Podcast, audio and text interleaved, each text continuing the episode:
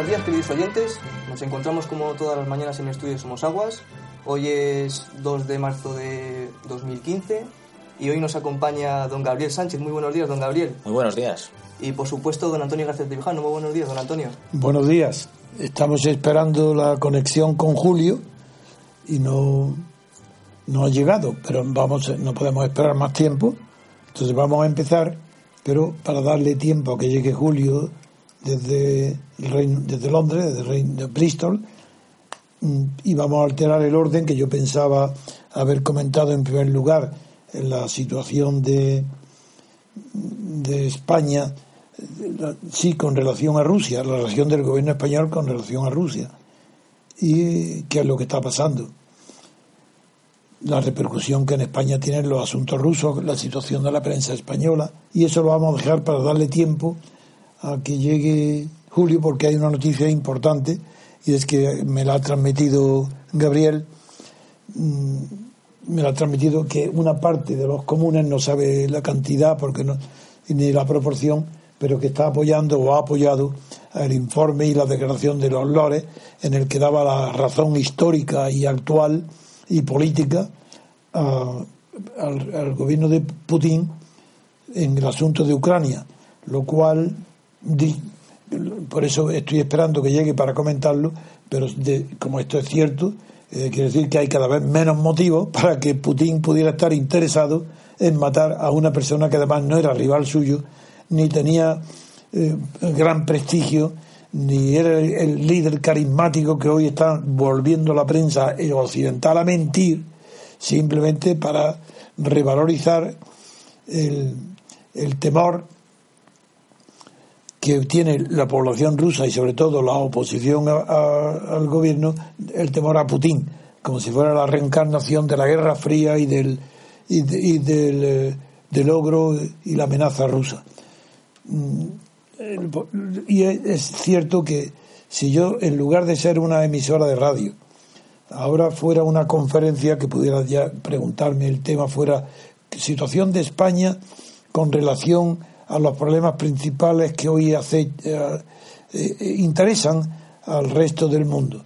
Pues hubiera empezado seguro con la posición de España en el conflicto ruso-ucraniano, hubiera seguido después la posición de España con relación a la crisis griega, después seguiría con España con relación a la crisis venezolana, de Maduro y, y, y la parte interior de Podemos, para terminar diciendo que también hay dentro de España una crisis de España con Andalucía, de la que no se habla porque se habla del separatismo catalán, que es una minoría, del separatismo vasco, pero lo que no se habla es que Andalucía constituyó un régimen de poder dentro del régimen del Estado español, de autonomía.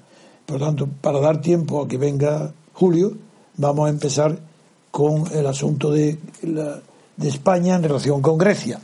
Y para ello, como Gabriel es hoy el primer día que va a intervenir, pues eh, eh, es que se, se, me ha caído el micrófono y no sé si interviene o no interviene en que se oiga mejor.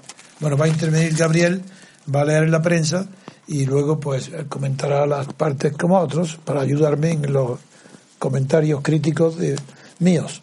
Así que vamos a empezar vale. primero con presentando las portadas, las noticias de Grecia, para luego comentar el asunto de la posición del gobierno y de España sobre eh, la crisis griega.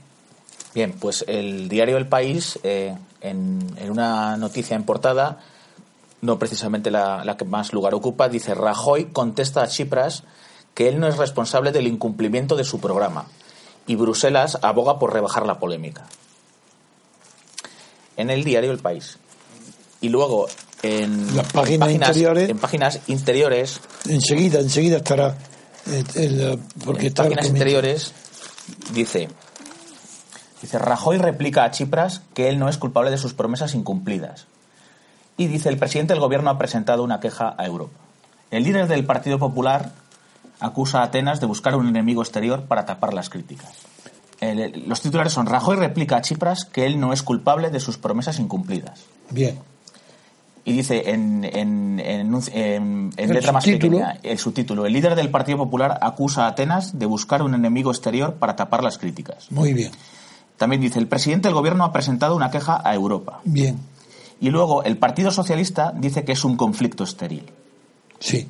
Y, Eh, Podemos, y ha hecho un artículo, claro, luego en, en, un, en, en, un, en tres eh, columnitas más Sí. pequeñas dice, Podemos solo critica a Rajoy. muy bien. Y ahora, en el mundo, En ¿qué el es lo que añade el mundo? En el la Mundo- portada está, ¿no? Sí. En la portada del mundo dice Rajoy afea a Chipras por, entre, entre comillas, el truco de buscar fuera un enemigo, eh, un enemigo. Y en, en el interior dice Rajoy se vuelve contra la crítica de ser antiheleno. Acusa a Siriza de propiciar la frustración a los griegos por prometer lo imposible. Esos son los titulares que aparecen en los dos Bien. principales periódicos editados en Madrid. Aunque yo ayer ya hablé de, de este tema porque sabéis que me adelanto, voy delante de, oigo las noticias y yo no espero los periódicos. Pero hoy lo que quiero destacar es algo que nadie dice. Todo el mundo lo da por hecho, como siempre pasa. Cuando se critica, bien sea al gobierno o bien a un partido de la oposición, la costumbre de la prensa y de los intelectuales españoles es partir de las mismas bases, de la misma hipótesis de donde parte la crítica. Por ejemplo, todos consideran que es normal que Rajoy, ante una un ataque de Cip- Cipras, acusando al gobierno español de haber constituido con Portugal un eje de poder para hacer fracasar a Grecia, considera normal que le responda, sí, a mí me parece también normal. Lo que es completamente anormal y nadie lo dice, es que acuda a un árbitro, a un superior, como si fuera Bruselas el superior de Rajoy. Eso es ridículo. ¿Por qué se, se dirige a Bruselas pidiéndole, quejándose? Eleva una queja.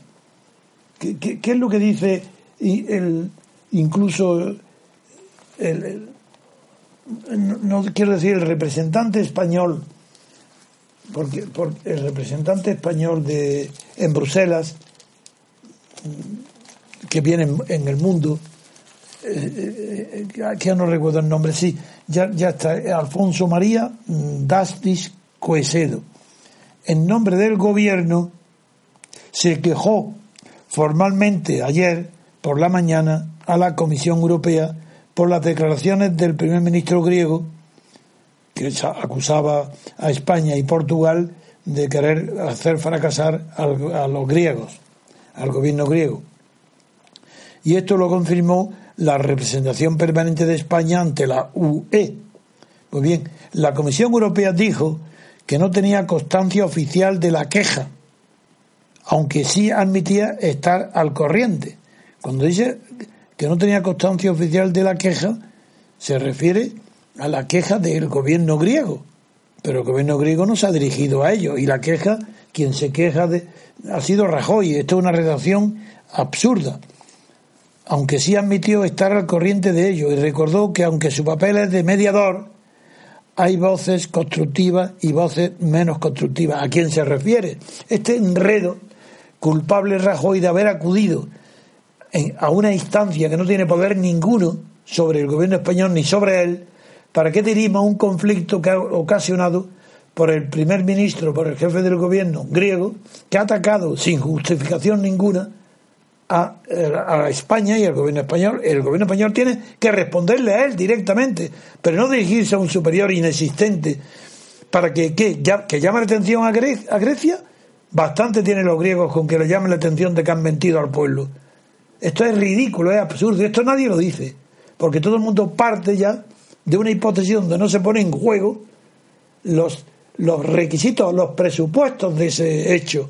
Y uno de los presupuestos es que acaso Rajoy eh, puede obtener satisfacción en Bruselas, porque Bruselas va a, a reprimir al gobierno griego. Este infantilismo, este riesgo, toda la prensa no lo dice nadie. Y le dan por supuesto que está muy bien, que Rajoy haya protestado. Bueno, protestado a Grecia, que llama al embajador griego, que haga una protesta de verdad, no ese simulacro de protesta que es dirigir una queja a Bruselas. Esto es absurdo. Ahora, claro, Y además, Rajoy actúa a remolque de Portugal. ¿Por qué es Portugal la primera que ha eh, protestado al gobierno griego? Yo no sé los caminos que ha elegido ni me importa, porque no es mi misión criticar al gobierno de Portugal, pero sí es la mía poner en ridículo siempre que pueda al gobierno español, a la oposición española, porque no estoy de acuerdo, como sabe todo el mundo, con ninguno de los presupuestos, requisitos y elementos constitutivos del régimen de poder español. Y es normal que hagan todo mal porque está mal concebido, mal construido y no es democrático. Por eso es mi deber criticar todo lo mal que hacen. Porque deseo su caída, su fracaso, no de España ni del pueblo español, pero sí de la oligarquía política que lo gobierna, del Estado de partido.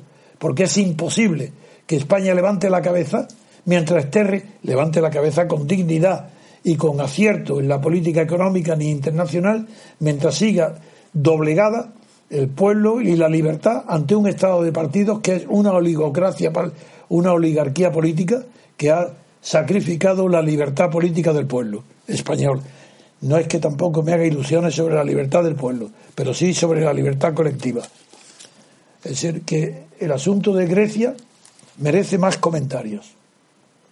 La crítica a Rajoy debe ser más profunda, porque es verdad que es indisimulable la alegría con la que de Guindos acogía el fracaso del gobierno griego de Shripas y la contención no podía contentar su, contener su alegría de que le siguiera el cumpliendo hasta la última peseta. Pero ya dije ayer que el origen no es que querían, como dice Shripas, que también es otro ignorante, no es, el origen no está en, el, en un supuesto deseo del gobierno español de castigar a Grecia o de... No, no, es en una reacción psicológica común y universal que se da especialmente en todas las personas individuales y en todos los colectivos que no están orgullosos de su vida, ni que están satisfechos, que están insatisfechos de sus realizaciones, y es que no admiten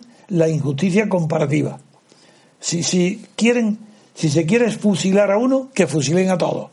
Si se contrata, y puse como ejemplo la parábola de la contratación del viñador en el, en el Nuevo Testamento, la parábola de Jesús, que paga el mismo sueldo a los que contratan el mercado para ir a laborar la viña, bien sea al que contrata a la, a la mañana que a la hora mediodía que a la hora nona y que les pague el mismo sueldo. Esto es insoportable. Esa palabra no la hay quien la pueda comprender. Tendrá motivación. No es el momento de que yo la explique, porque sus explicaciones son desde luego de orden religioso. Pero desde el orden de la justicia conmutativa no tiene explicación, porque cada jornal tiene que responder justo o injusto a un, a un mismo tipo de trabajo. No se puede pagar un jornal distinto el mismo jornal a personas que trabajen tres horas, seis horas o doce horas. El mismo no, eso es, desde el punto de vista de la justicia distributiva imposible, porque hay una injusticia. Pero es que menos explicación tiene desde el punto de vista de la justicia conmutativa. Porque el DOUDES, ¿cómo, le va a dar lo mismo al que trabaja tres, seis o doce horas? si da uno un trabajo, da el doble, da el triple, da el cuádruple. Luego no hay doubles, no hay conmutación del mismo esfuerzo. Las prestaciones no son recíprocas, no son iguales. Y esas pasiones, la explicación religiosa no lo de, porque depende de que de la voluntad del Señor, de por qué te metes en camisa de once varas, no, porque si yo quiero darle algo soy libre de hacerlo. Eso claro, es poderío del Señor y está bien en Dios y en la religión, pero no en la tierra. Esta es la razón por la cual Rajoy, Portugal, Irlanda han sido los más duros e exigentes en las reuniones internas de la UE para pedir a Alemania, para pedir al Banco Central, para pedir al Fondo Monetario Internacional, es decir, a sus representantes, no para pedirles, para expresar delante de ellos el deseo de los pequeños que han, se han visto obligados a cumplir al 100% las normas comunitarias para recibir los rescates o las ayudas, pues quieren que Grecia cumpla lo mismo que ellos. por como la parábola del viñador. Lo mismo, no porque tengan especial odio al pueblo griego, eso no es verdad, ni porque quieran hacerlo fracasar, eso no es verdad. Esas son interpretaciones de pobre hombre como es Sheripas, que es un pobre hombre, que no tiene inteligencia y no digamos el metrosexual de su ministro de Hacienda. Eso es horrible, que están... Eh, pero, pero si es que la, mm, si, queremos ver de cerca qué, cuáles son las, eh, las actuaciones de Yanis Varoufakis, veámoslo. ¿Qué fue lo que hizo Varoufakis de, de, la falta de educación, falta de cortesía y falta de inteligencia política, de maltratar al punto de no levantarse, no saludar al jefe del Eurogrupo? Es una falta de talento político, no de chulería, claro que de chulería, por supuesto, pero los griegos podían estar muy contentos de ver que su ministro maltrataba a la Troika, maltrataba al, al Eurogrupo. Pero en ese momento tenían que estar pensando ya, hemos perdido la batalla. Ya no podremos obtener nada de esto a los que maltratamos. Y esa inteligencia del pueblo por sí mismo, abandonado sin dirigentes, la tiene. Pero cuando pone su esperanza en unos dirigentes de la categoría de estos chuletas, como han sido los que han dirigido el asunto griego, el pueblo no tiene crítica. Y, estaba satisfecho, contentísimo. Muy bien, mira cómo maltrata a la Troika. Ya era hora de que alguien, alguien, verdaderamente un hombre, viniera a poner las cosas en su sitio. Por eso no queremos mujeres aquí, queremos hombres, una mujer no viriles, ese, porque es un macho. Pues se mira lo, lo que ha hecho Barufaki. En primer lugar, pedir reparaciones de guerra a Berlín escucháis bien, pero sabrán los griegos lo que están haciendo, queriendo obtener algo de Alemania y exigirle que paguen reparaciones de guerra por la ocupación nazi.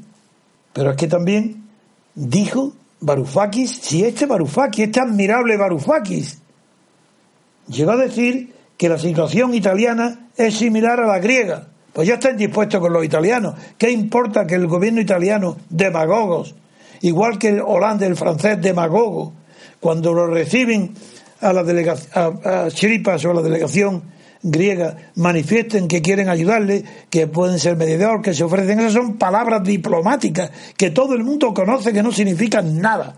Y en Grecia las ha ingeriado como que Holanda, Italia nos apoya. ¿Sí? ¿Por qué toman los acuerdos por unanimidad? ¿Por qué, Holanda, ¿Por qué Francia e Italia han actuado exactamente igual que España? ¿Por qué salvan que los amigos de los griegos son los franceses y los italianos? Se han actuado exactamente igual que españoles y portugueses. ¿Por qué? Pues porque no se fijan nada más que de todo es mentira.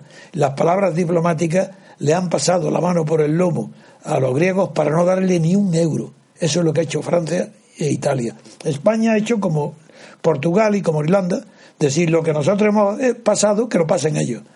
Que si nosotros hemos tenido que cumplir unos requisitos de déficit, que ellos los cumplan. Que si nosotros hemos tenido que rebajar, que ellos rebajen. Los gastos suntuarios o los gastos improductivos, o si están pagando demasiado o gastando más de lo que deben. Pues eso es lo que ha hecho. ¿Y quién es el responsable de ese fracaso griego? Siripas, en primer lugar, y Barufaki en segundo lugar. Menos mal que Barufaki ya no cuenta ni pincha, ya han sido apartados. Pero Siripas continúa ahora, ¿cómo? Pues que, dé cuenta, que dé cuenta al pueblo griego de que por qué le pedía una renta universal, por qué le pedía volver a contratar a los funcionarios despedidos, por qué, pedía, por qué en, en las elecciones le garantizaba que ellos iban a conseguir eso. ¿Por qué dijo locuras, cosas que no se podían cumplir? ¿Por qué prometieron en las programa electoral, eh, ¿por qué prometieron cuestiones y eh, eh, contribuciones que no dependían de la voluntad de los griegos, ni de la del gobierno ni de la del pueblo? No del que hace la promesa, ni el pueblo tampoco puede cumplir lo que decían. La culpa 100% es del gobierno griego. Es más, yo pienso que hace menos daño a un pueblo. Un gobierno de ladrones que un gobierno que levanta al pueblo bajo consignas demagógicas imposibles de cumplir. Porque la frustración del pueblo es absoluta. El odio al resto del mundo es total. Y la falta de comprensión y de la humanidad y de solidaridad es irrecuperable en un pueblo que ha sido engañado por sus dirigentes haciéndoles creer que pueden conseguir lo que es imposible de conseguir porque no depende de los, gobiernos, sino de terceros países. ¿Quién puede prometer al pueblo algo que él no tiene? ¿Por qué no le han prometido devolver a... Y eso hubiera estado justificado, que lo hubieran al, gobierno, el gobierno Sirpa hubiera prometido al pueblo que ellos iban a conseguir que el Reino Unido, el Museo Británico, devolviera todos los tesoros de la antigua Grecia y a Alemania igual a todo, que lo volvieran, porque eso tampoco lo hubiera conseguido, pero por lo menos tendría un cierto fundamento y hubiera puesto un apuro muy serio a, a, los países que expoliaron, que se llevaron, que robaron de Grecia tesoros de un valor incalculable, de verdad incalculable, y que ahora están ahí. Bueno, pues, ¿por qué no? No, no. Ahora ha ido a qué? A lo fácil. Así la troika. ¿Para qué? Para aceptar ahora que, se llame la Troika, sigue siendo la Troika, porque aunque sea instituciones, la gente sigue siendo la Troika. Prueba de esto, ¿cuál es? Que el pueblo griego está revelado, haciendo manifestaciones y revueltas peligrosas, con incendios, con altercados permanentes cada día. ¿Contra quién? Contra el gobierno que le ha prometido lo imposible. Aquel que lo ha engañado ahora tiene, ahora tiene, Sirpas tenía un problema exterior, la UE, ahora tiene dos problemas que la UE es el mismo que tenía. Y ahora además tiene un problema interior que es cómo calmar al pueblo griego después de haberlo engañado, porque ha sido engañado. Y entre la situación exterior, pero que, le quedan, ¿qué es lo que tiene? Que le quedan dos meses. Sí, ¿qué es lo que ha ganado? Es verdad que ha ganado un plazo de dos meses. Pero si hubiera ganado ese plazo de dos meses para mejorar su situación, bien, pero es que no lo va a mejorar. Es que al final de abril va a estar peor que estaba hace dos meses. Y entonces, ¿qué, qué ayuda va a pedir entonces? Entonces, ¿va a volver a la quita? Que ya no, ¿Qué va a hacer? Todo esto es, todo este problema creado, ¿qué es lo que lo ha creado? La insensibilidad. La insensibilidad moral, la insensibilidad internacional de los dirigentes griegos, que creen que pueden culpar a los extranjeros de los atrasos, de la ignorancia, de la miseria, de la falta del, del pueblo propio. Y acudir a un enemigo exterior no es lo que Rajoy diga, es que ellos al culpar, han culpado a quien, al euro, pues salte de él, a ver si te atreves. No, ahora están temblando. Si el culpable es el euro, venga, fuera, dile que te sale. No se atreven. Y claro, como la Unión Europea, por razones políticas, tampoco le interesa que ninguno de los miembro de la UE salga del euro, pues, pues ahí la tiene dispuesta a ayudarle en algo que sea posible. En cambio, lo que la Unión Europea no era posible es que diera lo que le pedían. Ni quitas ni esperas. Lo demás, cambios de nombre, sí. Y ahora, en esa situación en la que está hoy eh, Grecia, en una situación dificilísima, y Rajoy no ha salvado la cara.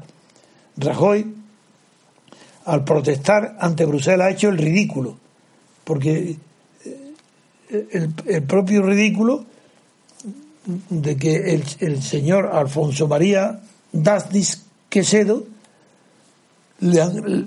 es un criado que ha, que ha entregado una carta de su señor pidiéndole a Bruselas que le regañe a Grecia. Este es el ridículo tan grande de Rajoy que no sabe ni dónde está. ¿Qué ha conseguido con ello? Nada. En cambio, sí que la situación griega perjudica muchísimo a la opinión interior española que está apoyando a Podemos. Eso sí que la perjudica. Y a Izquierda Unida también. No porque la hayan perjudica más a Podemos que a Izquierda Unida. Podemos hecho alarde de la amistad con Alexis, que yo para mí Alexis es Tonqueville, no es otro. Yo no conozco ningún Alexis memorable que Tonqueville. No, hombre, otro Alexis también en la literatura.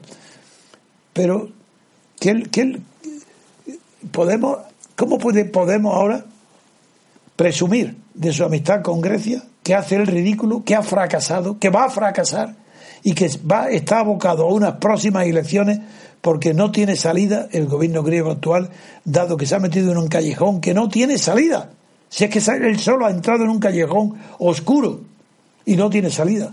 ¿Y Podemos qué hace? Apoyarlo. Bueno, ya veremos luego cuando hablemos en otras situaciones de Podemos cuando llegamos a Venezuela, a, la situación de España con Venezuela.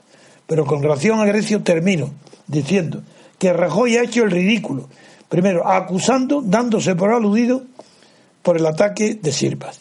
Segundo, su única respuesta era dirigirla mucho más duro de que ha sido a Sirpas, diciendo no que disimule su fracaso inventando enemigos exteriores, porque el, ¿cómo, Grecia va a creer que el pueblo español o portugués son enemigos suyos? Eso es imposible, porque los enemigos son las potencias grandes. España no tiene ninguna aspiración de dominio ni de influencia sobre Grecia.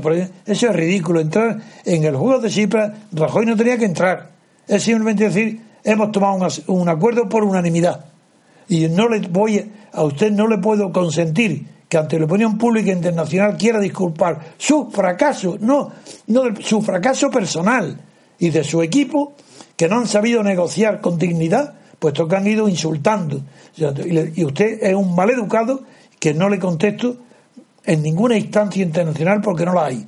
Y a usted no tiene más que haber dicho que, que es una falta de educación y que estaba mintiendo, que España ha exigido a Grecia lo mismo que ella ha hecho. Decir, yo lo que he cumplido, lo que no han seguido a mí es lo que yo pido que hagáis vosotros, como Portugal, y nada más. Pero se ha metido ya en, reflexiones de la, para las que no está capacitado, como es esa. No, sí estaba capacitado, porque ha vivido el franquismo. Y él era un franquista de Fraga, y conocía perfectamente que Franco siempre acudía a la judeo-masónica alianza permanente contra España. Claro que Rajoy sí que sabe de eso. Por eso le ha salido la herida, la herida propia, hablando de, de inventarse un enemigo. Eso es lo que tú quisieras. Pero Grecia no es enemigo nuestro, ni del pueblo español ni tuyo. No es más que responderle con dignidad y muy lacónicamente, sin darle demasiada importancia.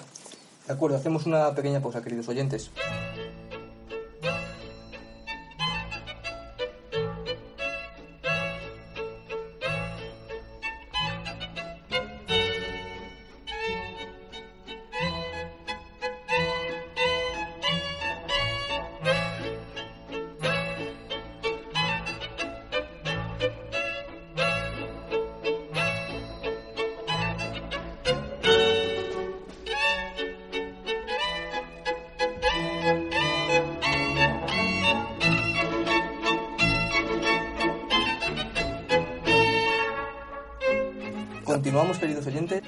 Encontramos en el estudio. Vamos a proceder a hablar del asunto venezolano.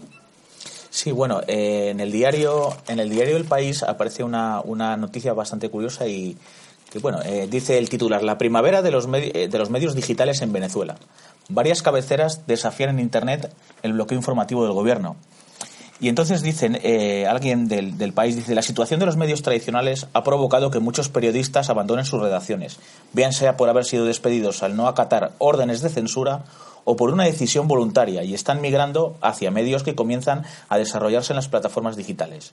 Eh, lo explica eh, una, una, venezolana llamada Marianela Balbi. Bueno, y luego dice, en el último año han surgido medios digitales que buscan sustituir la oferta informativa que no están ofreciendo los medios tradicionales.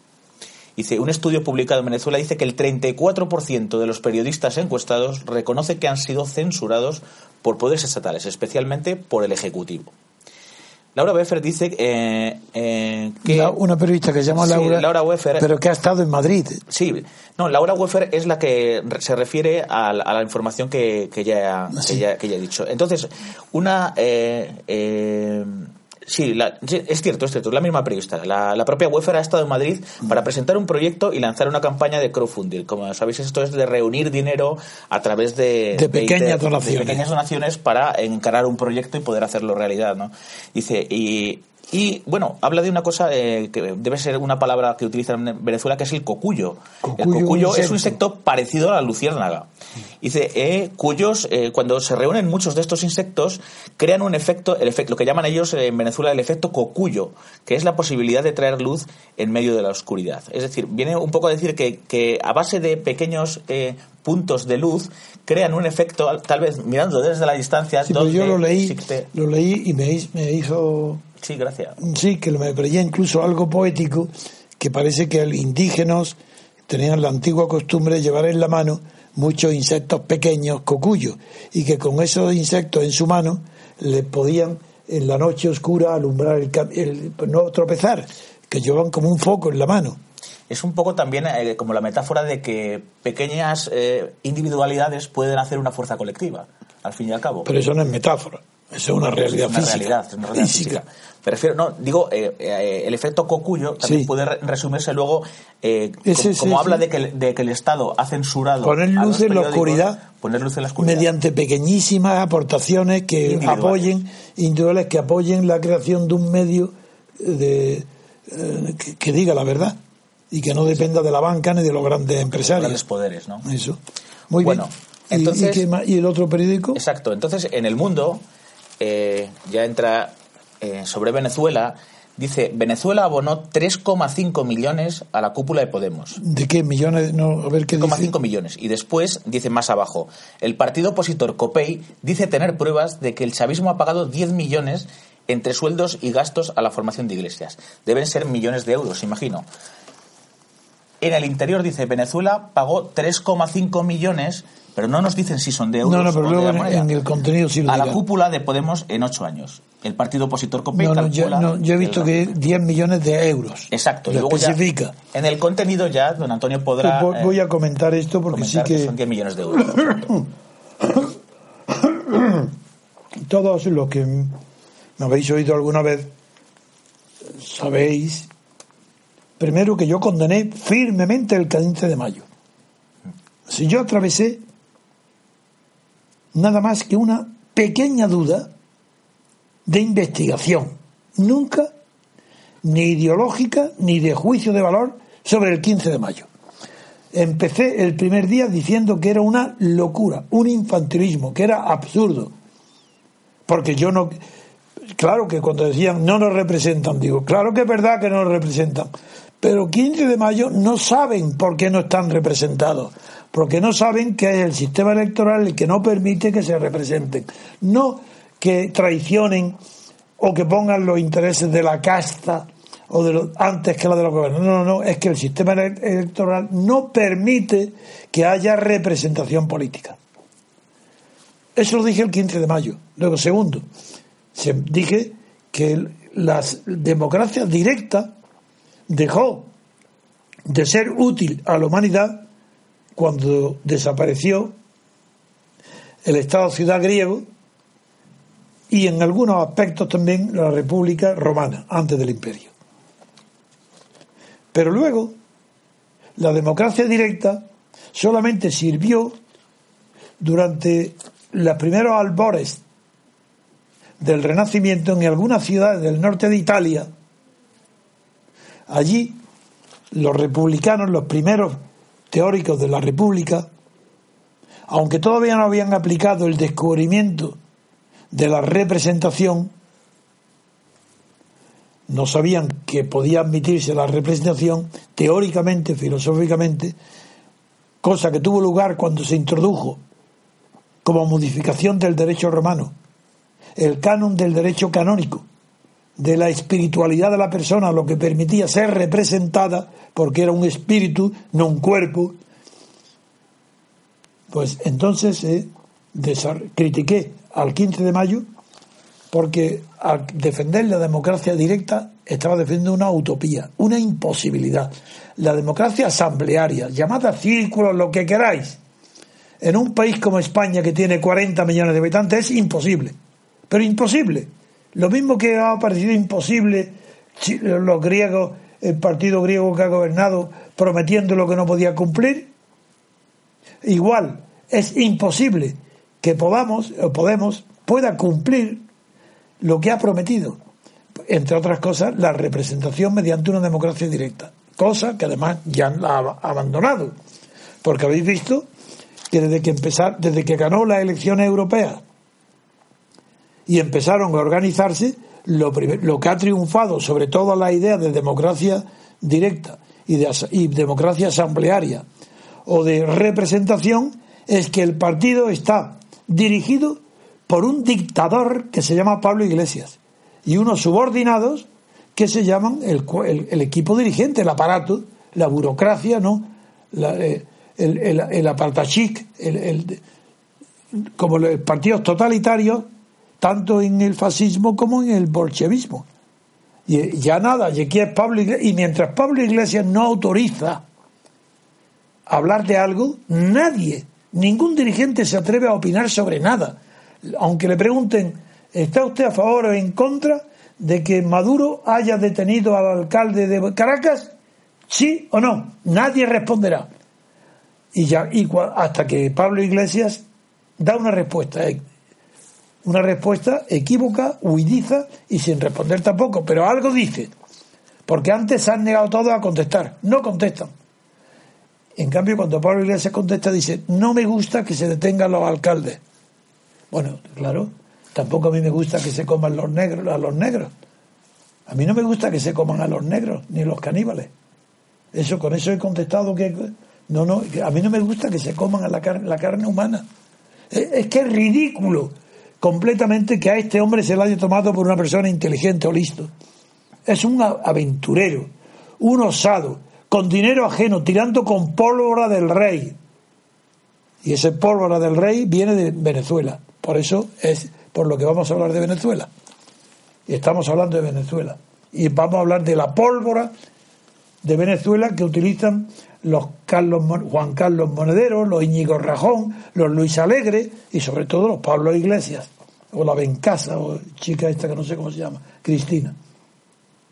Bien, el principal diario opositor de Venezuela es La Nación, perdón, El Nacional. Y ayer abrió su edición con una información bastante buena y precisa. Este periódico tiene fama de ser un periódico muy serio. Una información sobre las relaciones económicas entre el gobierno de Venezuela y, el partido político español Podemos. Sí, en Venezuela, en el Nacional, han hablado con mucho más precisión sobre el partido Podemos que todo lo que hasta ahora se ha dicho en España sobre él. Ellos, ellos son los que nos están informando y abriendo los ojos, cosa que hay quien necesita que le abran los ojos. Yo, desde luego, si, estoy despierto, no necesito que nadie me abra los ojos. Si, si estoy dormido, sí. Bien, pues, ¿qué, ¿qué, es lo que dice este periódico, este gran periódico nacional, pues que publica el informe hecho por el partido COPEI, que es el principal partido de la oposición. Este COPEI ha hecho una investigación demostrando, con documentos que ha entregado al periódico, que el régimen de Maduro, que el presidente Maduro, el régimen chavista desde el origen, ha llegado a gastar más de 10 millones de euros aquí está especificado en el periódico, millones de euros entre pagos y gastos a la cúpula de Podemos en España. Copey presentó hace unos días en la Embajada de España en Caracas una denuncia. Presentó no quiere decir que denunciaba, sino que entregó la copia de una denuncia que ha efectuado, que ya me hice eco de este asunto en los días anteriores, pero ahora ya lo preciso más, que la copia de la querella no denuncia, de la querella, tampoco demanda, porque si se llama demanda lo que es una, en español, en España no se comprende bien lo que ha sucedido, está sucediendo si no se emplea la palabra querella. Es decir, que el, periodo, el COPEI, el partido COPEI, ha presentado una querella ante el fiscal que investiga en Venezuela, ante la Fiscalía de Venezuela, contra el gobierno Maduro, el gobierno de Maduro, en Venezuela por financiación ilegal del partido político Podemos en España. Esto lo ha presentado y ha presentado una copia en la embajada de España de España en, Caracas. Eh, de esta manera está diciendo que la principal vía de financiación para Podemos ha venido a través de una fundación también de Podemos, de, los fundadores de Podemos, una fundación que se llama Centro de Estudios Políticos y Sociales, CEP, CEPS.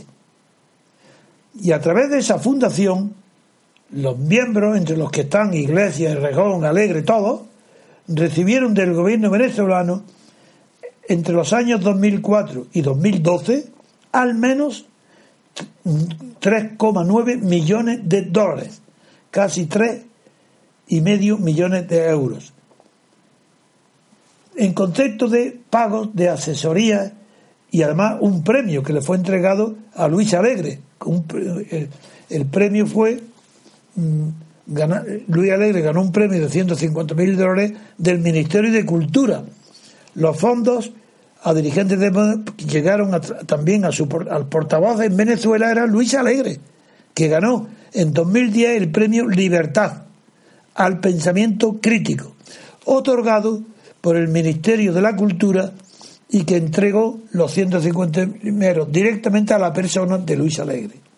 Pero sigue la información, porque esta es la información que debe decirse y no los ataques un poco indiscriminados es verdad que mucha razón a Podemos porque no se explica nada y tiene todo oculto y no da, y no da explicaciones. Bien, pero que ven que se aporten estos datos. En ese periodo, entre 2004 y 2012, donde se entregó 4 millones, 3,9 millones de dólares a los dirigentes de Podemos, en ese periodo, nada menos que se comprenden dentro de ese periodo 52, 52 solicitudes distintas de, ese de esa fundación de Centro de Estudios Políticos y Sociales de los dirigentes de Podemos, se registran 52 solicitudes de la fundación al organismo venezolano encargado de los pagos en divisas, que ya sabéis que hay un doble mercado del dólar. Muy bien, 52 solicitudes de pagos a estos dirigentes de Podemos a través de el Centro de Estudios Políticos y Sociales. El periódico Nacional, dada lo elevado de esas cifras pagadas a la Fundación, hace una comparación para que os deis cuenta lo que supone en Venezuela la importancia que tienen estas personas, los Juan Carlos Monedero, los Errejón, los Luis Alegre y los Pablo Iglesias, cuando se compara el dinero que le han entregado el gobierno de Venezuela con lo que destina, por ejemplo, a una fundación del Sistema Nacional de Orquestas. Diréis, ah, ¿qué, pasa con esos músicos? Ah, pues, porque no está aquí hoy eh, Armando, en Múnich, porque él nos explicará otro día que Venezuela hoy es probablemente después de Rusia el primer país del mundo en organización y desarrollo de la música sinfónica y de las técnicas pianistas y es algo que, lo, lo, de más prestigio que hay en Venezuela es esta fundación Sistema Nacional de Orquestas. Algo que no tiene España ni por asomo. Bien ya, ya un día acordaros a vosotros lo pido que le pidamos a Armando que nos explique bien la importancia que tiene esta estas orquestas, esta fundación, sistema para el mundo de la música, pero no solo en Venezuela, en el mundo entero. Tiene prestigio en toda Europa, en Alemania, en Rusia, en Estados Unidos. Bueno, se matan de todos los países del mundo los estudiantes para obtener becas para estudiar en Venezuela. De todo el mundo, japoneses, chinos. Pues este lo que compara el periódico El Nacional, esta cifra de 10 millones de euros,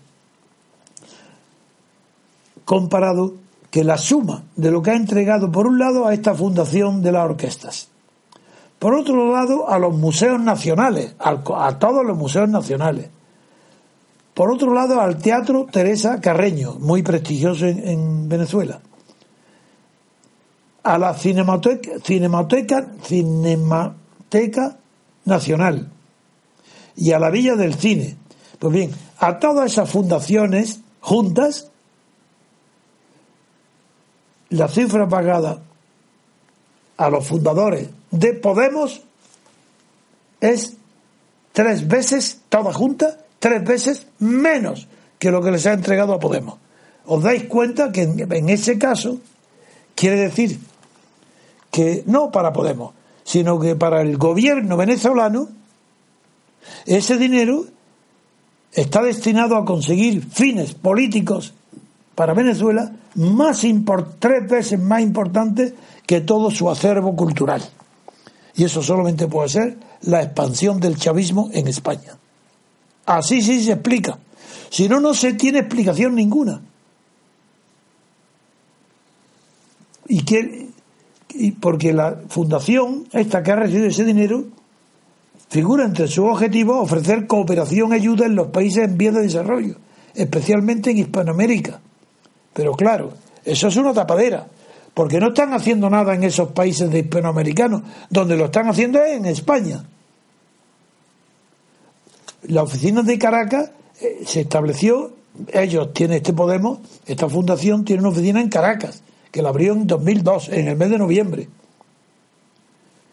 Y el periódico El Nacional explica que esa fundación española de Podemos en Caracas, que abrió una oficina, comenzó una larga historia de servicios de asesoría a varios entes gubernamentales, entes ministerios, incluyendo el despacho de la presidencia. Y en otras informaciones sé, que, que ya llegará, ¿eh? Uno de los involucrados en las actividades fue Pablo Iglesias, miembro del patronato de la Fundación CEP desde 2008. Iglesias fue responsable de la unidad de análisis estratégico de la presidencia de Venezuela. Impartió cursos, escuchar bien lo que estoy diciendo, dio cursos a funcionarios del Ministerio del Interior, policías y de justicia para enseñar cómo reprimir las manifestaciones callejeras. Este es Pablo Iglesias. ¿Cómo se puede esto olvidar? Pero ¿qué importa que dé explicaciones o no?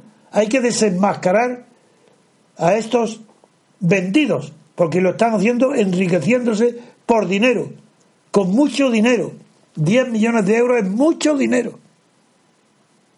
Y también, además del secretario general, que es Pablo Iglesias, Íñigo Errejón encabezó una misión de observadores electorales que registró la fundación suya ante el Consejo Nacional Electoral para el referendo revocatorio 2004, de si ellos legitimaban las andanzas y las elecciones y el sistema electoral de Chávez, probablemente porque sin saberlo o sabiéndolo, participan de la creencia de Chávez, heredada de Bolívar, que el poder electoral es un cuarto poder. Si no saben que el poder electoral es poder cero, es un instrumento para constituir el poder judicial, el poder legislativo e incluso, donde sea posible, no un poder judicial que no debe de existir. El poder judicial, la sola palabra, choca. Es, políticamente es indecente que haya un poder judicial, porque un poder judicial no puede aspirar más que a que otros poderes no lo sometan a ellos. Es decir, la justicia no puede ser más que independiente. Poder no tiene que tener ninguno. Poder judicial es un contrasentido. Un poder judicial sería terrorífico. Un poder judicial tiene que ser un poder, una facultad tranquilizadora, por ser independiente y aplicar las leyes con sentido justo. Pues también trabajó además que estamos hablando de Íñigo Errejón, también trabajó en el grupo del siglo XXI, Grupo de Investigación Social Siglo XXI, creada por el ministro de Energía Eléctrica, que está hoy de ministro, José Yese Chacón. Es que la implicación de todo el gobierno, Chávez, Maduro, este Ministerio de Eléctrica, todos los demás ministerios, todo, es una el, hecho de que Mordero tenga residencia y viva dentro del Palacio de Miraflores y aconseje, si es que eso es simbólico, eso no, no implica más que es un brazo consultor, es un brazo, una cabeza de Maduro, y así, y, eso es lo que los desprestigia. Pero si basta saber lo que hace Maduro, pero si estos son sus asesores, ¿qué categoría tienen estos asesores? Si el producto de su asesoramiento se llama Maduro.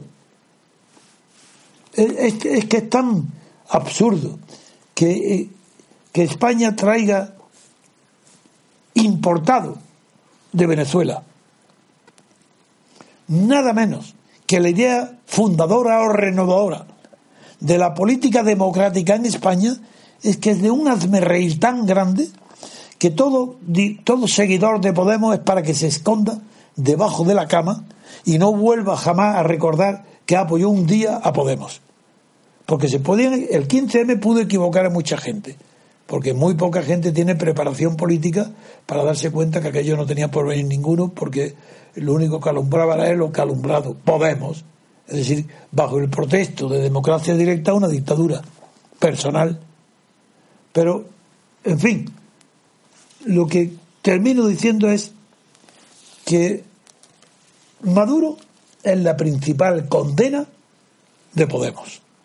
El régimen actual de Venezuela es mucho más grave para Podemos y para los españoles que la sintonía con Chiripas y con Chiripas. Porque Chiripas también hay una diferencia. Chiripas lleva siete años en el Parlamento griego. Es decir, ha aceptado el sistema y quiere reformarlo. Pero no lo reformarlo en lo tocante a las libertades. Eso ni una. ¿Habéis visto su programa? Con lo que ha ganado, lo que ahora está negociando, lo que quiere. No, no, no.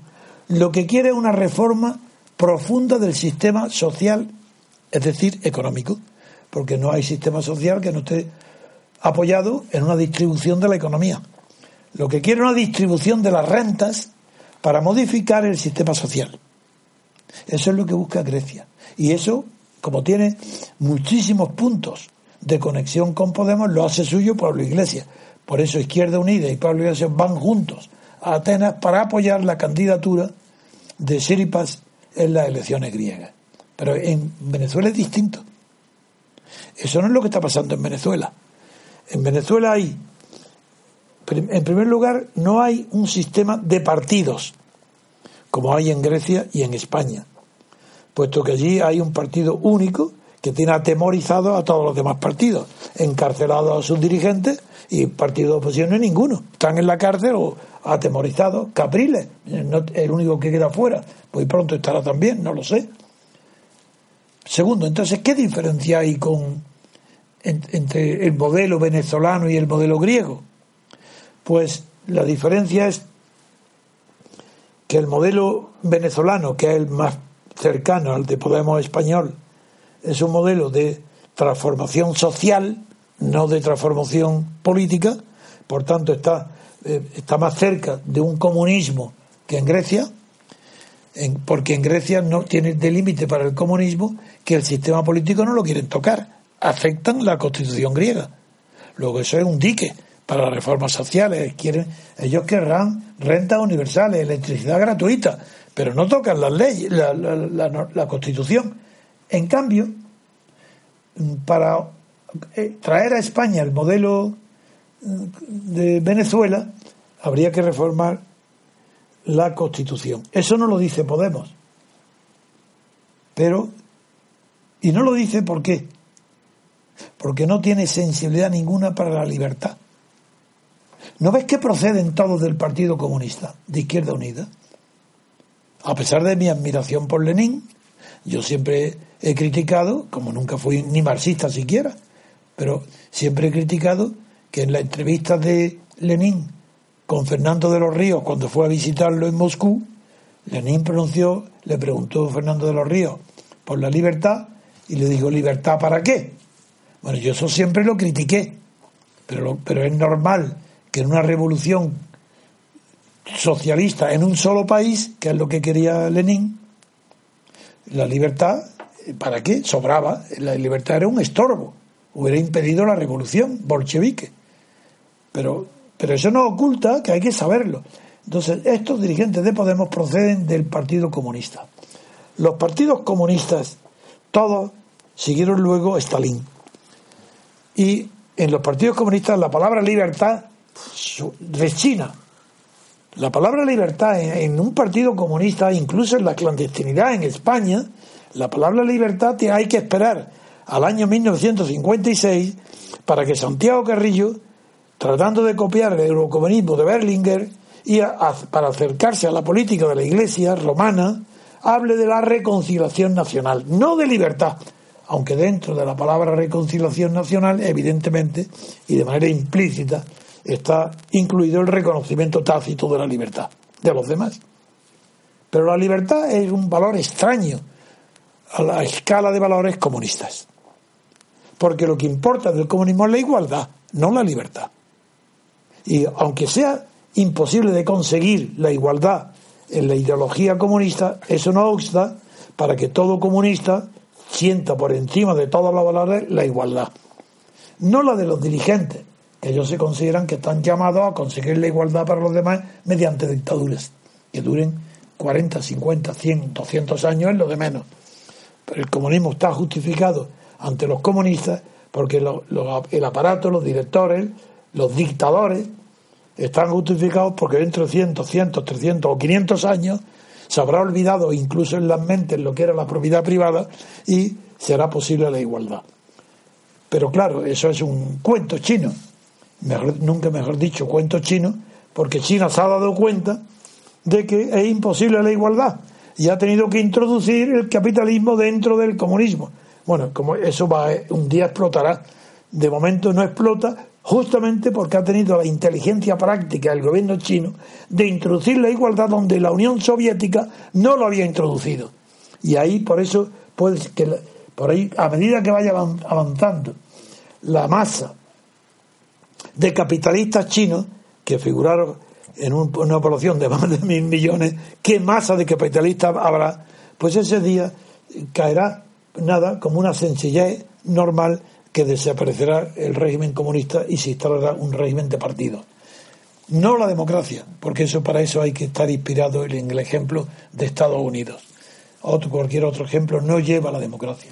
Yo para terminar este asunto solamente diré que el ejemplo de Venezuela es muy pernicioso para, para España y para Podemos, porque Podemos ignora, a pesar de que sean politólogos, ellos ignoran que la esencia de la democracia, la democracia se puede definir únicamente como garantía institucional de la libertad política.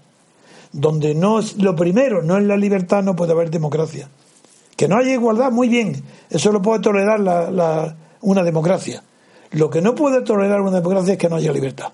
Eso es intolerable es que es imposible, es dictadura. Y donde hay oligarquía de partidos, hay una dictadura en el poder, que es el bloque constitucional. Lo que aquí en España bloques, esos son, son oligarcas que se unen y se fisionan. Si no se fusionan, se fisionan, que es más profundo, para que no haya ninguna grieta por donde se pueda escapar el control del poder, que el control del poder lo tiene la propia oligarquía, ese núcleo. Por eso, por eso es imposible que el ejemplo de Podemos es imposible que pueda triunfar y se va a desvanecer. Yo digo ya de antemano que lo he repetido, que de lo mismo que ha sido vertiginoso su aumento en las encuestas porque ha sido un fenómeno mediático, también va a ser otro fenómeno mediático que se va a hundir Podemos exactamente igual que se ha levantado con la misma, con una velocidad de vértigo, porque no tienen nada que decir ni que ofrecer, nada nada más que utopía, utopía, utopía para ocultar la dictadura que lleva cada uno de ellos dentro de ella. Pablo Iglesias, el que asomó la oreja. Echenique el único que le hizo frente y se ha separado, teóricamente al menos, con una rama en Zaragoza. Pero los demás es un grupo de dictadores que apoyan la dictadura personal de Pablo Iglesias. Un hombre muy inculto, que habla seguido, pero muy inculto. Que Felipe González también hablaba muy seguido y era tan... No, Pablo Iglesias es casi, casi más inculto, porque aunque haya leído más en sus años jóvenes, desde luego hace mucho tiempo que no estudia ni lee, no tiene tiempo. Y a su edad, con más de treinta y tantos años, todo, a diferencia de los jugadores de ajedrez, de los músicos, de los mecánicos, de los físicos, a diferencia de los inventores, a diferencia de los estudiantes, incluso a diferencia de, de casi todas las disciplinas, hay una cosa que es imposible. Nadie puede tener, ni decir, ni pregonar, ni defender una idea política propia con menos de 50 o 60 años. Imposible. Eso no existe ni ha existido nunca en la humanidad. Puede haber guerras, claro, y dirigidas por los jóvenes. Es más, en las guerras no es Napoleón el que pone la moda de los generales jóvenes, sino que incluso ya en Estados Unidos, en la guerra sí, puede haber generales muy jóvenes pero un sistema político, una escala de valores políticos, una armonización de las distintas instituciones, ¿cómo puede haber alguien que con 30 años tenga la osadía de creer que tienen una idea política. No la tienen ninguna. Todo lo que diga será copiado a otro sitio. No saben nada. Por eso un politocólogo no se estudia. Sabe política un hombre con 70, 80 años o 60 años. Pero es muy difícil. Si empezó a escribir a los 60 años, este Podemos, Pablo Iglesias, Monedero, profesores con 30 años, ¿de quién? De dictadores como Hugo Chávez o Maduro, profesores. Bueno, una manera, ¿para qué? Para que hagan discursos, así son de malos. Los discursos que ellos preparen son pésimos. Con esto quiero terminar la reflexión sobre la relación de España, Venezuela y el sistema de Podemos, que cuanto antes se desenmascare, mejor se ahorrará mucho porque a, nosotros nos ha hecho daño, porque muchos abstencionistas que seguían nuestras eh, ideas, nuestras reflexiones, porque ya sabéis que yo lo que desde el principio fundé el movimiento y lo sigo sosteniendo de Ciudadanos por la Revolución Constitucional para que crezca la abstención. Porque la abstención, la función que tiene es deslegitimar. Y aunque por sí misma la deslegitimación del poder no basta para poder hacerlos dimitir, para echarlos del poder, sin embargo, sí que cualquier accidente menor, cualquier escrache tonto, a un, gobierno que está deslegitimado sí lo hace caer.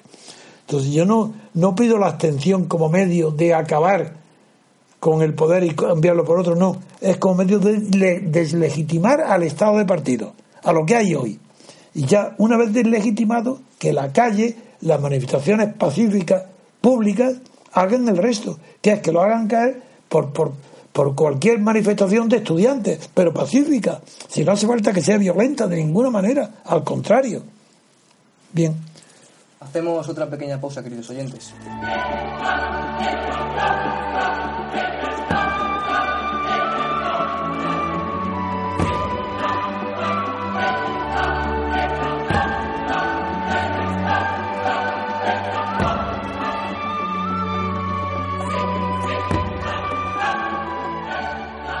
Continuamos, queridos oyentes. Vamos a hablar sobre Andalucía y su relación con el resto de España. En el Confidencial, en la edición digital, en portada, dice lo siguiente.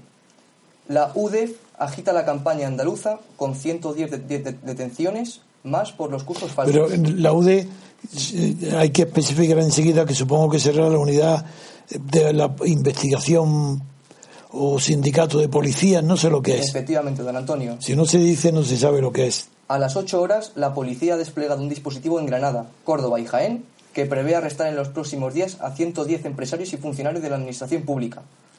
Don Gabriel. Esa es la noticia. bueno, la, UDEF es, un, es un, eh, una parte de la policía que investiga eh, los fraudes y los. Eh, en fin, todo el tema sí, sí. fiscal, etcétera. Y, claro, el tema es importante, que dice que 110 próximas detenciones. De 110 empresarios y funcionarios de la Administración andaluza. los, em, empresarios se comprende, porque hasta ahora había, había muchas denuncias, muchas detenciones de políticos corruptos, pero no aparece donde hay un político corrupto, tiene que haber otra persona no política corrupta, que es el que lo ha corrompido o el que se ha dejado corromper y eso hasta ahora no. Entonces esta noticia tiene interés en de que por primera vez aparece una lista de empresarios. Es verdad que en el en la Gürtel han aparecido algunos, pero siempre eh, es mínimo el número de empresarios comparado con la avalancha que hay de corrupción, de corruptos, corruptos políticos. Así que vamos a ver la noticia eh, si, está desarrollada en otros periódicos o no. No hablan los periódicos de eso. En los periódicos en papel no. Eh, el diario El Mundo habla, sin embargo, eh, bueno, hace un reportaje, viaja un reportero a, la propia Andalucía y a lo que llaman el territorio Zarrías. dos puntos, la maldición del olivo. Luego dice en, en, su título, el feudo del PSOE se alimenta de las subvenciones. Y claro, es porque Gaspar Zarrías es uno de los, eh, es uno de los imputados en el mayor caso de corrupción de la historia de España. El caso es que, em, dice un paisano del lugar llamado Gaspar, eh, dice, entrecomillado, el modelo es perverso, pero hay que venir aquí. Dice, perdimos el tren de la productividad. Porque habla en nombre de... Eh, se ve que es un militante del PSOE, ¿no? Claro, exacto. De, sí, es alguien. O partidario del PSOE, prácticamente por lo menos. gana, gana Por el PSOE. por lo que dice. Claro. Es pero hay que venir aquí. Perdimos el tren de la productividad hace 20 años y ahora ya no puedes cortarle el grifo a la gente. Es, decir, es alguien que, que, el, Que ha confiesa sido la verdad. captado, confiesa la verdad, la verdad. Entonces luego habla de que es una pequeña localidad en Andalucía que lógicamente vive del olivo, aunque en realidad dice vive de los subsidios, eh, cuya identidad política se, confu- se confunde, buena, eh, interesante el concepto, con el socialismo que ha gobernado la Junta de Andalucía desde que hay democracia. Y luego dice que no ha conocido otro gobierno que el socialista, como tantos en, en la Andalucía rural. Luego, eh, el, el reportero dice que el voto es algo así como cuasi antropológico. Dice, cuando se asume que Andalucía es feudo socialista, se quiere decir que aquí el voto está desvinculado del escándalo, de la corrupción o del paro crónico. Lo cual ya... En fin, y finalmente habla de... eh, titula otro párrafo con la paga o la vida. Dice, ahora bien, por si falla la antropología, la Junta cuenta con el regadío, que viene en letra bastardilla, que es algo que- se, refiere realmente a la paga pública a discreción. El famoso PER, Plan de Empleo Agrario, concede unos 450 euros durante seis meses a los temporeros que hayan acreditado 35 peonadas. Y finalmente dice, el 90% de los vecinos de mi pueblo vive del subsidio. Agrario, de, des- de desempleo, viudedad o invalidez.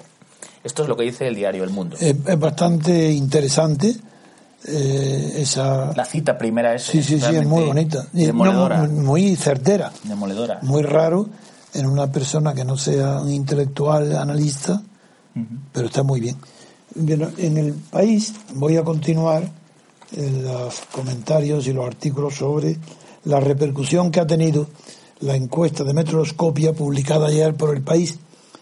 Pues mm, casi todos los partidos la- no la toman muy en serio o aparentan no tomarla muy en serio porque dicen el PSOE y el PP dicen que tienen datos mucho más favorables para los partidos que los que ese sondeo del país ha publicado. De todas formas, lo que se comenta es que la vencedora, Susana Díaz, tiene el peor resultado de la historia del PSOE en Andalucía, es decir, desde que murió Franco. Desde que hay elecciones partidocráticas, falsas por tanto, desde que los ciudadanos votan sin poder elegir a sus candidatos, donde tienen que elegir a las personas que le dicen los partidos que tienen que elegir, nunca ha tenido un peor resultado el PSOE, el 34,6. El PP prácticamente se ha hundido, puesto que en la anterior elección sacó más diputados, sacó la mayoría, simple, pero la sacó, y se ha hundido a un 22,7. Las dos causas han sido el ascenso bastante vertiginoso de Ciudadanos y mucho más todavía la llegada a Andalucía de Podemos. Eh, Podemos con un 16,7 que dijimos ayer, que lo comentamos ayer, y el Ciudadanos con un 11%. El Alianza Comunista también ha perdido y pierde escaños con relación a la situación actual. Llama la atención que Andalucía sigue sin estar siendo analizada como fenómeno tal vez único en toda Europa. Yo no conozco en Italia, en el sur de Italia hubo algunos en Sicilia y donde la mafia está gobernando hubo casos parecidos, pero ni en Grecia es posible que exista y en Chipre, pero lo que el caso de Andalucía es especial. Por ejemplo, Cataluña ha vivido del separatismo sin necesidad de terrorismo. Desde Tarradella, desde los Puyol, Jordi Puyol, pasa la historia no por ser el principal ladrón de Cataluña, sino por haber ideado el, funcionamiento de la autonomía catalana como un modo de sacar dinero al gobierno.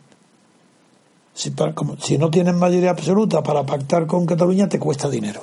Y hay que pagar el peaje, que es lo que han hecho todos los gobiernos, PSOE y, PEP, y, Alianza, y, y Partido Popular, cuando no tienen mayoría absoluta, pagan el peaje.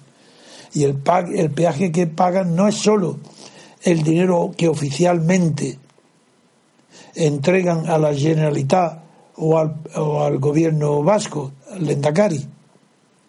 No, no. El peaje es la vista gorda ante la corrupción. Así es mucho más grave que el gobierno central de Madrid y la organización entera del Estado haga la vista gorda durante 30, 40 años con la corrupción catalana que el dinero que la ha sacado legalmente por concesiones del gobierno de Madrid a la Generalitat.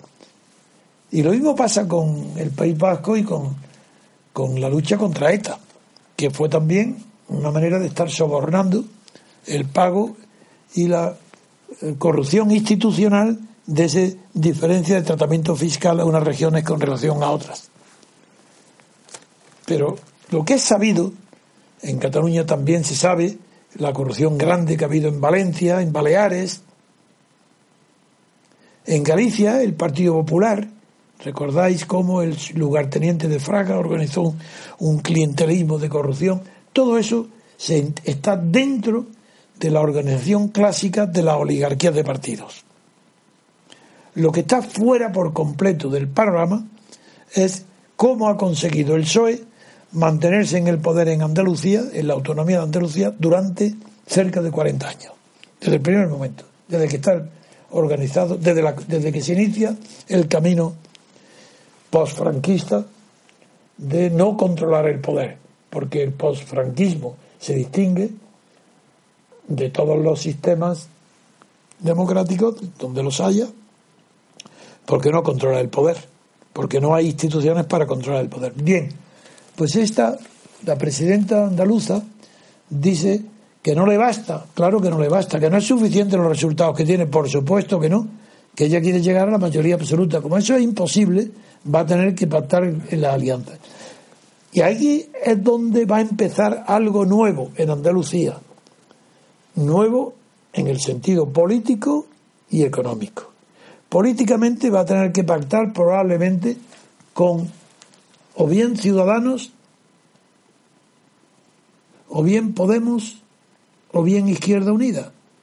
Bien, teóricamente sí, pero prácticamente va a ser difícil que pueda pactar con Izquierda Unida después de la que ha organizado, de que la derrota de Izquierda Unida, porque, porque ella sabía que tenía que sacar las elecciones antes de que Podemos se organizara. Por eso han sido adelantadas para evitar que llegue antes las elecciones que la organización de Podemos. Pero ¿en qué corre en riesgo el feudo socialista de Andalucía? Ningún riesgo. ¿Por qué? Por lo que acaba de leer nuestro colaborador Gabriel, catedrático o profesor, que lo acaba de leer por esa razón, por esa razón que ha confesado de que ya no se puede soltar el grifo. ¿Qué quiere decir eso? Pues quiere decir que el sistema de corrupción andaluza se ha distinguido de todos los demás, porque aquí no se compran. En Andalucía no hay que corromper mediante compro a los dirigentes socialistas, que por supuesto están, para eso está la jueza Alaya, para descubrir una parte importante de la corrupción. No, no. Aquí quien está corrompido de verdad es el pueblo andaluz. Esa es la novedad que se diferencia del catalán y del vasco. ¿Cómo está corrompido? Por lo que acaba de leer, porque está, es un pueblo subvencionado. El pueblo andaluz está subvencionado. Yo no hablo del empresario, que eso, esos son aquellos a los que puede conseguir y perseguir la juez Alaya. Las corrupciones de los empresarios. Pero hay otro que es el voto. Y el voto son millones de españoles, millones de andaluces. Y para que esos voten al partido andalucista o a Podemos, tienen que estar corrompidos hasta la médula porque lo que están es comprando votos, dando, comprando lo que antes hacía el caciquismo, que era comprar los votos, el señorito compraba los votos del pobre, de su empleado, en Andalucía está organizado como un sistema extraordinario de subvención.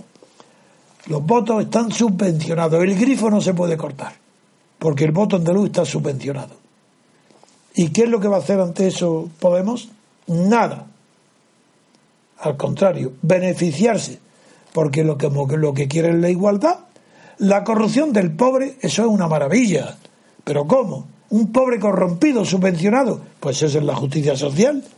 Ah, como las leyes no se lo dan, lo cogemos y nosotros... ¿Es que creéis que Podemos va a acabar con la subvención del votante? Que son las clases débiles y pobres, los parados. Eso es imposible. Ciudadanos podría, pero ¿cómo va sabiendo que Ciudadanos podría, cómo se va a asociar con Susana Díaz? La corrupta Susana Díaz, la que ha hecho toda su carrera a las órdenes de Chávez y de Griñán, la que es exactamente igual que ellos, la que no tiene formación política ni moral ninguna, la que es una marujona andaluza. Esa, esa va a suprimir el sistema de suicidio para que el pueblo español deje de votar al PSOE? Imposible.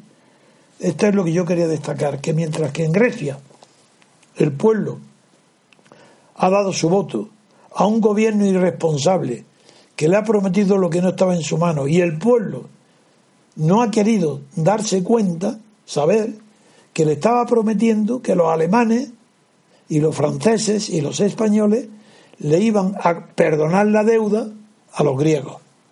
Y el pueblo, claro, el pueblo griego se lo ha creído, porque se lo decían quién, alguien que ellos consideran que saben más, que son los Cipras y compañía. Bien, pues eso en Grecia. En Andalucía, ¿qué va a pasar en Andalucía? Si gana Podemos, si forma, no, si gana no, si gana el PSOE en alianza con Podemos, la corrupción, ¿qué lucha de corrupción? No hay es incompatible en absoluto. ¿Acaso era incompatible el gobierno del PSOE con Izquierda Unida? No, ¿verdad? Ha durado hasta ahora. ¿Cómo va a ser incompatible Podemos, que no tiene ni una sola palabra para la libertad, que solamente habla de igualdad y que habla de subvencionar y pagar todo lo que sea subvencionable y pagable? Pues eh, al contrario, el reino ideal para Podemos es Andalucía. Podemos lo que se merece es Andalucía. Entonces la alianza de Susana Díaz con, con, Pablo, con Pablo Iglesias es natural. Eso es lo lógico, que se entiendan. Sí, sí, que se entienda. El PSOE y Podemos en Andalucía, porque el sistema que han montado es el ideal de Venezuela, el ideal del chavismo, el ideal del madurismo, el ideal de Podemos, el ideal de Pablo Iglesias. Eso es lo que creo que pasará que va a vencer el PSOE y que se va a formar la Junta aliada con Podemos, que la acepta además porque habrá obtenido un porcentaje relativamente corto para sus aspiraciones, que ya sabemos que las aspiraciones de Pablo Iglesias no es eh, representar una idea, ni mucho menos una ideología, no, es ganar. Entonces sabe que para ganar tiene que tener la mayoría absoluta. Por tanto, utiliza la mayoría compuesta con el PSOE será para utilizar esa alianza y destruir al PSOE. Si no lo destruye, pues no va a ganar. Luego eso es lo que le espera a Susana Díaz Andalucía. Ser subvencionada por la corrupción del PSOE y por la ambición de Pablo Iglesias. Pues terminamos el programa de hoy, queridos oyentes. Muchas gracias por escucharnos. Queremos agradecer también su participación a don Gabriel Sánchez. Muchas gracias. Un placer. Y por supuesto a don Antonio García Trevijano. Pues muchas gracias a la colaboración de Gabriel por ser la primera y que me ha gustado mucho. Por supuesto, se lo agradecemos. Les emplazamos a mañana, queridos oyentes. Pasen un buen día.